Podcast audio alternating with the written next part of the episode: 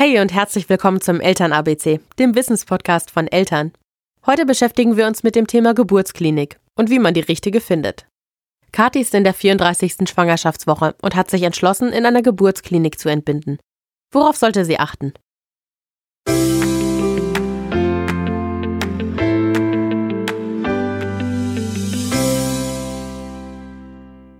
Für mich war von Anfang an klar, dass ich keine Hausgeburt haben möchte und auch nicht in ein Geburtshaus gehe, sondern in eine Geburtsklinik.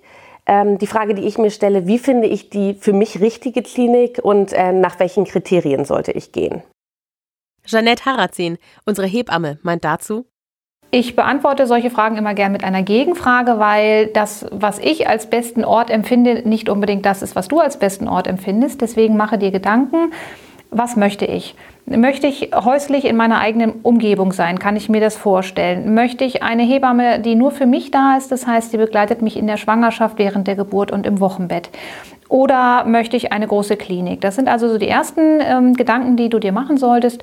Wo möchte ich entbinden und wie möchte ich entbinden? Das nächste ist dann, ähm, man entscheidet sich dann für eine Hebamme. Das heißt, möchte ich eine Hausgeburt haben, brauche ich eine Hausgeburtshebamme, die zu mir nach Hause kommt und mit der ich dann ähm, alle meine Wünsche besprechen kann. Das heißt, du machst dir Gedanken, wie stellst du dir die Geburt vor, wie soll das zu Hause ablaufen und gehst das dann mit deiner Hebamme durch. Hm, das nächste sind die Beleghebammen. Da wird es etwas schwieriger. Man muss sich erst für eine Beleghebamme entscheiden.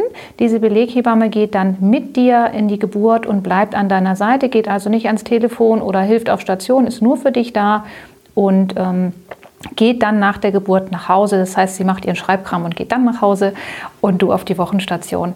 Bei der Hebamme, bei der Beleghebamme ist es so, dass die Beleghebammen nur Verträge mit gewissen Krankenhäusern haben. Das heißt, du entscheidest dich für die Hebamme und die sagt dir dann, in welchem Krankenhaus du entbinden müsstest. Ähm, und ansonsten gibt es eben noch die letzte Variante, das heißt, du suchst dir ein Krankenhaus aus, in dem du entbinden möchtest. Da sind die Ansprüche der Paare total unterschiedlich. Manche möchten unbedingt den Luxus einer Riesenklinik mit äh, Kindernotintensiv und allem, was dazugehört. Andere Paare wollen vielleicht ein sehr kleines Haus, sehr familiär, sehr ruhig dann muss man gucken, möchte man ein stillfreundliches Haus, eins, was zertifiziert ist, ein babyfreundliches Krankenhaus oder möchte man lieber die große Uniklinik haben, weil die vielleicht nochmal andere Schwerpunkte haben. Eine weitere Möglichkeit, sich Informationen über Krankenhäuser zu holen, sind sogenannte Informationsabende. Es wird viel erzählt über, was das Krankenhaus alles macht, was es für prozentuale Raten an Kaiserschnitt, an Dammschnitten oder auch eben an PDAs hat. Wenn man mit diesen Zahlen nichts anfangen kann, weil man ja neu ist auf diesem Gebiet, dann sagt das nicht immer etwas über das Krankenhaus aus. Also ein Krankenhaus, was zum Beispiel eine hohe Kaiserschnittrate hat, gegen ein Krankenhaus, was eben sehr wenig Kaiserschnitte hat, ist immer die Frage, wo kommt diese hohe Kaiserschnittrate her? Also ein Haus, was viele Frühgeburten hat oder auch Mehrlingsgeburten, zwei, drei, vier Kinder, ähm, hat natürlich eine höhere Kaiserschnittrate als ein Haus, was ohnehin nur alle physiologischen Geburten betreut und deswegen natürlich ähm, von vornherein schon mal auskleidet entscheidet, wer überhaupt dort entbinden darf.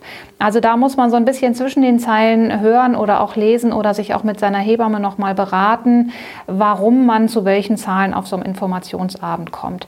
Was ich gerne meinen betreuenden Paaren empfehle, ist tatsächlich einfach mal anzurufen im Kreissaal. Passt es gerade? Können wir mal vorbeikommen? Wir sind in der Nähe und sich einen Eindruck machen, wie läuft wirklich der Hase im Kreissaal. Sind die nett und verweisen auf einen anderen Tag, weil es gerade nicht passt, spricht das immer für das Krankenhaus. Ein Haus, was von vornherein pampig sagt, geh doch zum Infoabend, wenn du was wissen willst, da würde ich persönlich schon mal nicht mehr hingehen. Also finde deinen Weg, was ist dir wichtig für eine Geburt und dann mach dich auf die Suche danach, wer das so umsetzen kann. Paare haben es bei der Wahl der Geburtsklinik überhaupt nicht leicht. Die Erfahrung habe ich gemacht. Es ist egal, welche Klinik man erwähnt, irgendwie kriegt man immer einen Kommentar an, an den Kopf von wegen, äh, da hat mal irgendwie meine Tante fünften Grades vor 100 Jahren entbunden und schlechte Erfahrungen gemacht. Ich finde, davon sollte man sich grundsätzlich nicht beeinflussen lassen. Ich habe mir drei Krankenhäuser im Umkreis meiner Wohnung rausgesucht. Ich habe eins davon besucht ähm, hatte ein mega gutes Bauchgefühl. Die waren alle freundlich, alle nett. Ähm, mein Hauptkriterium war eine Kinderintensivstation für den Notfall. Das wollte ich gerne. Das war so mein, mein Kriterium, was ich hatte und, und was ich an die Klinik gestellt habe. Diese Klinik, die ich besucht habe, hat dieses Kriterium erfüllt. Ich habe mich vorgestern angemeldet und bin total happy und freue mich jetzt auf die Entbindung. Das war der Eltern-ABC-Podcast. Heute zur Frage, wie finde ich die passende Geburtsklinik? Hast du Fragen oder Anregungen? Dann schreib uns gerne eine E-Mail an podcast.eltern.de. Und wenn dir der Podcast gefallen hat, dann geh zu iTunes, bewerte uns mit 5 Sternen und hinterlasse einen Kommentar. Wir freuen uns, von dir zu hören.